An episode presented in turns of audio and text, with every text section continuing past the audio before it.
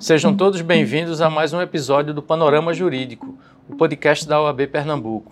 Este é um espaço de debate sobre temas ligados à OAB, à advocacia e a diversos ramos do direito, com participação de advogados, advogadas e personalidades da área jurídica. Eu me chamo Gilvão Oliveira. E eu me chamo Thaís Sanches. E no episódio de hoje vamos conversar com o secretário-geral adjunto e corregedor nacional da OAB, Ari Raguiante Neto, e o presidente do Tribunal de Ética e Disciplina da OAB Pernambuco, Marcos Lins. O tema da nossa conversa é sobre mudanças na regulamentação da publicidade na advocacia. Vamos começar então ouvindo o secretário-geral adjunto e corregedor nacional da OAB, Ari Raguiante Neto. A OAB vem realizando audiências públicas nas seccionais para ouvir a advocacia sobre uma nova regulamentação da publicidade. Explica para a gente como é que será esse processo de escuta da classe e qual o encaminhamento das informações colhidas nesses eventos. Nós estamos visitando todas as seccionais eh, do Brasil, né, pré-agendadas, para que a advocacia possa realmente ser convidada e vir a participar. Nosso público é toda a advocacia, mas um foco no jovem advogado. Né? O formato é uma audiência pública, onde eu faço uma exposição do motivo pelo qual o Conselho Federal está enfrentando esse tema e é aberto para que a advocacia possa dar sugestões e fazer perguntas. Né? Além disso, nós temos um link no site do Conselho Federal, onde temos cinco perguntas, todo advogado pode entrar lá, se identificar e dar a sua sugestão no final, nós vamos colher todo esse material e transformar isso num provimento que tenha como é, a cara a proposta do advogado brasileiro. É, a regulamentação da publicidade é do início dos anos 2000, me corrija se eu estiver equivocada, quando, quando as redes sociais ainda não tinham o peso que tem hoje. As redes sociais já é um tema central dessa discussão sobre as mudanças na publicidade? Sem dúvida, Thaís. Na verdade, nós temos 20 anos de vazio. Nesse vazio nós temos uma grande transformação na forma de se comunicar. Uhum. Né? E a OAB se atrasou muito é, nesse aspecto e por isso nós estamos tentando ganhar tempo. É, porque o que nós detectamos quando chegamos na corregedoria é que nós temos uma norma que não corresponde mais à realidade. E a advocacia acabou por deixar de lado os limites da publicidade fixados no provimento 94 para se autorregular. Então nós estamos tentando é, ganhar esse espaço para voltar a regular. E a ideia, sim, é dar um foco maior nas redes sociais, mas com responsabilidade para que todo o avanço não seja é, motivo de, de, uma transformação que venha banalizar os princípios é, que são caros para a advocacia brasileira. Essa é justamente a próxima pergunta que eu ia lhe falar. Existe uma questão central nessa discussão, que é o tipo de exposição da advocacia. A gente tem, usa um modelo europeu, mais sóbrio, mas há o modelo americano, que também às vezes é colocado é, em discussão. O senhor acredita que a gente vai ter uma mudança muito brusca do modelo atual ou nós vamos aprimorar o modelo que nós temos? Nós vamos aprimorar o modelo que nós temos. Eu posso dizer isso a partir já da experiência vivida é, nessas audiências públicas nas 12 visitadas anteriormente e também por conta do que já vem nos demonstrando a pesquisa através do site do Conselho Federal. Ninguém quer abrir mão dos nossos valores, dos nossos princípios.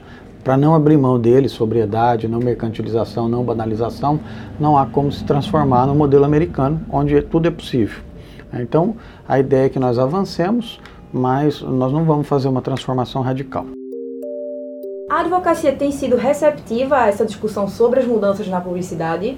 Até demais. Tenho sido surpreendido positivamente, porque há um diálogo muito franco do Conselho Federal com a classe dos advogados, sobretudo a jovem advocacia que está realmente esperando essa mudança como uma oportunidade para que o jovem possa se comunicar com o mercado com os clientes, né, com a sociedade de uma forma geral. Hoje eles não têm outros instrumentos à sua disposição, o mercado está saturado, o advogado está empobrecido, então a rede social é um lugar onde as pessoas podem se apresentar. O, que nós, o recado que o Conselho Federal tem dito é: nós vamos se modernizar, mas vocês precisam apresentar conteúdo qualificado. Né? Nós não queremos é, uma liberação das redes sociais para que e, nós tornemos ali um campo de batalha em busca de clientes. Longe disso. A ideia é que nós possamos avançar, sim, para prever a possibilidade, mas com bastante fiscalização. E é uma questão aí sobre impulsionamento, que é uma questão que rodeia esse debate todo. Já tem consolidado um modelo para se lidar com essa realidade? Ainda não. O que tem acontecido é o seguinte: em algumas audiências públicas, parte do, do público sugere que nós é, é, permitamos o impulsionamento e até mesmo o patrocínio. Né? Mas outra parte do público tem receio de que isso também nós façamos uma transformação, mas ao mesmo tempo nós continuemos com o fosso aberto à medida em que patrocinar significa monetizar e monetizar os, os que podem mais vão gastar mais. E não é isso. Nós não queremos, é, na verdade, estabelecer uma guerra que tenha como fator preponderante o financeiro. Nós queremos criar um espaço onde todo mundo possa, com qualificação, com conteúdo, se apresentar para a sociedade brasileira. Mas não, nós não temos isso ainda definido. O que eu queria deixar claro que quem vai resolver que modelo é que, que vai ser adotado é o Conselho Federal Pleno. A comissão que eu estou presidindo, ela vai apresentar uma proposta a partir do que nós ouvimos pelo Brasil afora. Então é isso. É, a gente ainda não tem esse tema definido. Perfeito. É, agora a gente conversa com Marcos Lins, que vai nos contar um pouco o que é a OAB Pernambuco, é, como a OAB Pernambuco está tratando esse assunto, né? É, você faz parte da comissão de estudo formada no último Colégio de Presidentes do TED, para avaliação dos resultados desta consulta pública, que está disponível tanto no nosso site da UB Pernambuco quanto do Conselho Federal. O que, é que vai acontecer depois da coleta desse resultado? Você já tem algo, é, você já coleta, vocês já conseguem dizer alguma coisa sobre o que vocês vêm coletando nesse, nesse, nesse tempo, desde outubro, se não me engano, né? É, inicialmente, muito obrigado pela oportunidade de estar aqui conversando com vocês. Um prazer estar com o nosso amigo Ari. É, na verdade, a gente foi nomeado para uma comissão do Colégio de Presidentes e para a gente ver o posicionamento dos presidentes do tribunal, que é quem está, os, os presidentes que estão no dia a dia do TED, apurando as infrações, e a gente reuniu todos esses, eh, alguns representantes para dar um posicionamento do que seria o posicionamento dos presidentes do TED para o Conselho Federal. No próximo dia 27, 26 e 27 de março, a gente vai ter um novo encontro de presidente para consolidar essa opinião do, do, dos presidentes do TED, para apresentar mais uma ferramenta para ajudar o Conselho Federal e agora uma ferramenta vindo de quem está realmente no fronte do dia a dia, que é o, o, o TED, os presidentes do TED. Então, o objetivo da gente é apresentar mais uma alternativa a somar-se a todas as outras que o Conselho Federal vem, vem realizando. O uso de redes sociais tem sido grande fonte de denúncias sobre infração na publicidade irregular ou tem alguma, outro, alguma outra fonte? Na verdade, sem dúvida, o grande, o grande, a quantidade é a propaganda na, na, na internet, no meio de comunicação é, à internet. Quase tudo em termos de publicidade, salvo algumas, algumas publicidades como panfletagem, coisa mais, mais simples, mas contudo é, é, é realmente a, a, o campo de batalha mais forte é a internet. É, para além do uso das redes, quais são os outros gargalos que precisam ser discutidos nessas eventuais mudanças da publicidade na advocacia?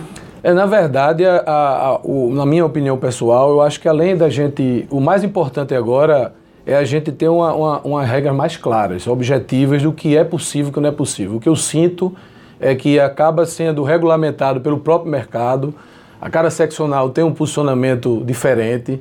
Então, se a gente avançar para um regulamento mais objetivo, mais claro, a gente vai poder é, regular com mais qualidade. E é assim como o Conselho Federal, inclusive de forma inédita, está criando comissões de fiscalização em todo o Estado, vai estruturar essas comissões, é, uma, uma atitude realmente muito louvável do Conselho Federal. E em cima dessa regulação mais objetiva, efetivamente fiscalizar, para aqueles advogados que cumprem a regra né, sejam beneficiados por uma regra mais clara. Então, o importante é ter uma nova regulação, que avancemos na, na publicidade, inclusive na internet, mas, por outro lado, uma, uma, uma fiscalização efetiva. E ainda, como eu vinha conversando até com o próprio corregedor, a gente alterar a punição, a previsão de punição para quem não cumprir, porque hoje a gente tem uma punição ainda branda para em caso de descumprimento de regra de, de propaganda irregular. Tem uma questão que você levantou que é a unificação de entendimento sobre determinados temas com relação à publicidade, que as seccionais hoje têm entendimentos diferentes, não é isso? Exato. E isso seria possível através dessa nova regulamentação? Exatamente. É, é um pleito, inclusive, do Colégio de Presidentes, do Presidente do Tribunal de Ética, e é, claro, o objetivo do Conselho Federal é trazer uma, com clareza o que é permitido e o que não é permitido. Apesar de nós termos um código de, um código de ética novo, 2015 começou a funcionar até validade de 2016, poderíamos ter avançado mais no próprio Código de Ética, mas não avançamos, ficou muito ainda ao critério subjetivo dos advogados e, e, consequentemente, gerou essa divergência nas subseccionais, nas seccionais. Marcos, uma, uma questão é, que nós fizemos para o doutor Ari, queríamos fazer para você também. Você acredita que a gente vai ter uma mudança de conceito na publicidade daquele modelo que a gente tem hoje, o europeu, para um modelo americano, ou a gente vai fazer aprimoramentos dentro do modelo que nós temos? É, assim como o doutor Ari falou, o próprio Tribunal de Ética aqui em Pernambuco visitou várias subseccionais, vem falando com a advocacia nas subseccionais do interior e ainda é a grande maioria pela manutenção do nosso princípio, né? Modicidade, é, transparência. Então, acredito que a gente vai avançar, mas até pelo clamor da própria advocacia, não vai ser uma mudança de, de paradigma. Vamos avançar pelos novos veículos, nova, a modernidade, mas inclusive porque se fôssemos, por, outro lado, para um avanço maior, teria que ter uma mudança legislativa bem maior porque o nosso Código de Ética prevê assim, nosso estatuto prevê esse sistema que hoje é implantado no Brasil. Ok. Doutor Ari, obrigado por ter aceitado o nosso convite e ter conversado conosco. Obrigado, Gilvan. Estou à disposição de vocês. Obrigado, Thaís, para que a gente possa debater esse tema e todos os outros temas que sejam de interesse da advocacia pernambucana. Obrigada, Marcos. Até a próxima. Muito obrigado pela oportunidade.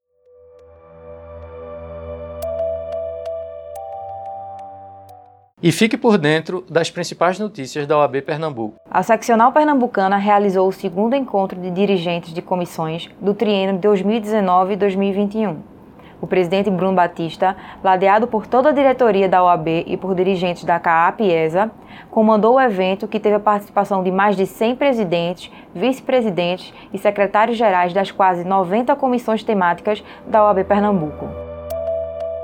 O presidente Bruno Batista se reuniu com a desembargadora Deise Pereira, coordenadora estadual da mulher em situação de violência doméstica e familiar do TJPE, para tratar sobre a conscientização e esclarecimentos aos magistrados e servidores sobre as prerrogativas da mulher advogada. A reunião fez parte das ações da OAB para março, mês da mulher. A Comissão de Combate à Propaganda Irregular e ao Exercício Legal da Advocacia promoveu uma fiscalização no posto do INSS na Avenida Mário Melo, em Santo Amaro, no Recife. A medida foi tomada após a comissão receber denúncias de distribuição de cartões, panfletos e abordagens a segurados do INSS por intermediários que estariam a serviço de escritórios de advocacia, o que é considerado propaganda irregular. Não houve apreensão de material nem atuações. A comissão promete intensificar as fiscalizações. Este programa teve a apresentação de Thaís Sanches e Gilvão Oliveira, trabalhos técnicos de Larissa Fernandes e Túlio Santos e edição de áudio de Alisson Maria. Até um próximo programa. Até o próximo programa.